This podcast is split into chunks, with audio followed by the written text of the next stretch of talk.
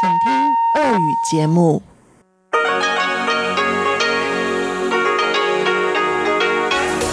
В эфире Международное радио Тайваня. Здравствуйте, дорогие друзья! Вы слушаете Международное радио Тайваня, студию микрофона Чечена Кулар. Сегодня 22 июля, понедельник. Это значит, что в ближайший час для вас прозвучат выпуск главных новостей этого понедельника и тематические передачи. Передача «Вкусные истории» с Анной Бабковой. Моя передача сделана на Тайване. Передача Ивана Юмина «Хит-парад». И в завершении часовой программы передач повтор прошлого выпуска передачи «Учим китайский» с Лилией У. Оставайтесь с нами.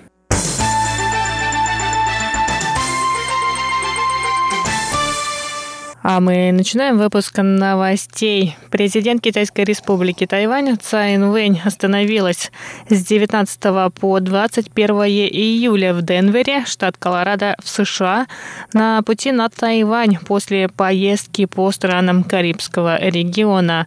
Высшее руководство Тайваня впервые посещает штат Колорадо.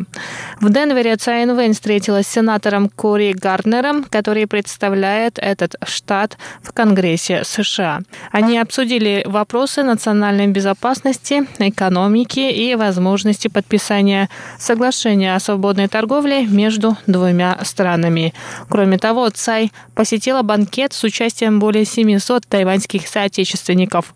На следующий день на пресс-конференции с тайваньскими журналистами она поблагодарила правительство и парламент США, а также Американский институт на Тайване за помощь в организации транзита транзитной остановки.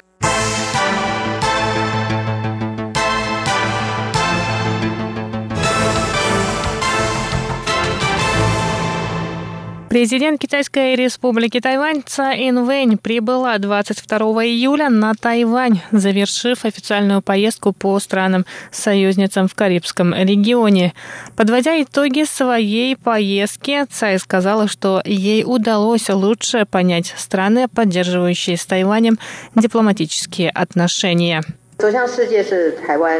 Выход на мировую арену – желание всего тайваньского народа. Я надеюсь, что оппозиционные партии и все граждане Тайваня, вне зависимости от того, поддерживают ли они Тайвань, Китайскую республику или Китайскую республику Тайвань, смогут объединиться и общими усилиями открыться миру. 我们大家都可以团结起来，一起为走向世界来努力。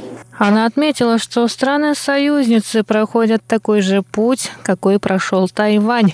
В этих странах сейчас важны вопросы, касающиеся различных этнических групп, а также вопросы демократии.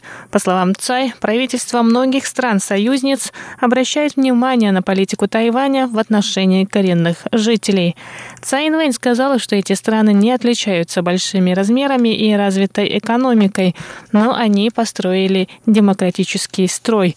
Кроме того, эти страны поддерживают Тайвань на мировой арене. Благодаря им о политическом положении Тайваня знают другие страны. А Тайвань, в свою очередь, может помочь этим странам и поделиться опытом развития. Я еще раз подчеркиваю, что у Тайваня есть силы помогать другим странам, однако он нуждается в поддержке с их стороны. В этом заключается практичность дипломатии и взаимопомощи. 这就是踏实外交，互惠互助。 Президент Тайваня также рассказала, что в этот раз она совершила более длительные, чем обычно, транзитные остановки на территории США. Это позволило ей встретиться с представителями американских политических кругов, с учеными и техническими специалистами.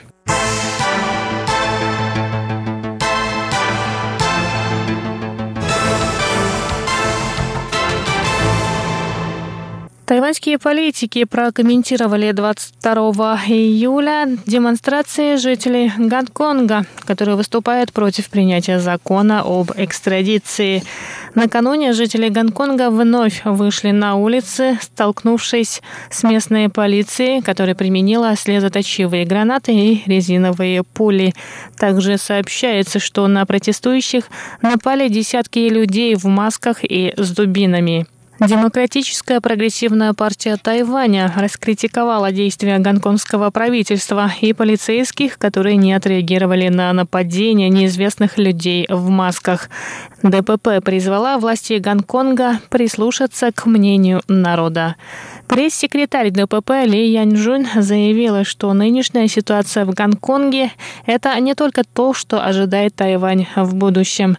30 лет назад тайваньское общество столкнулось с таким же отношением властей, но оно сумело отвоевать свою свободу, даже несмотря на угрозы со стороны полиции и преступников. По мнению Ли, демократия, свобода и верховенство права – враги авторитарной власти. В настоящее время Коммунистическая партия Китая пытается объединить авторитаризм и демократию, предлагая концепцию «одна страна, две системы», но она абсолютно нереалистична, добавила пресс-секретарь.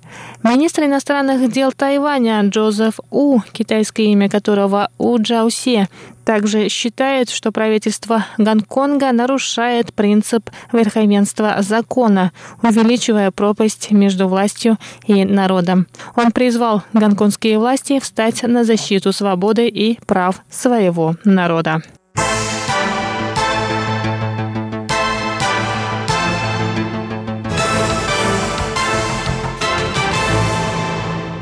Мальчики, учащиеся в старшей школе Банчао в Новом Тайбэе, смогут носить в школу юбки. Об этом руководство школы сообщило 22 июля. Начиная с нового учебного семестра, мальчики могут приходить на занятия в школе в юбках. Руководство школы приняло решение внести изменения в правила о школьной форме для продвижения гендерного равенства. Представитель старшей школы Банчау рассказал, что решение не обязывает мальчиков носить юбки. Оно направлено на создание дружелюбной ко всем гендерам среды в учебном заведении, а также для поощрения свободы самовыражения. Девочки по-прежнему могут носить в школу юбки или брюки. В Министерстве образования сообщили, что они приветствуют решения школ, направленные на разрушение гендерных стереотипов. И на этом выпуск новостей подходит к концу. Ну а я, Чечена Кулар, еще не прощаюсь с вами. До встречи на волнах МРТ. Не переключайтесь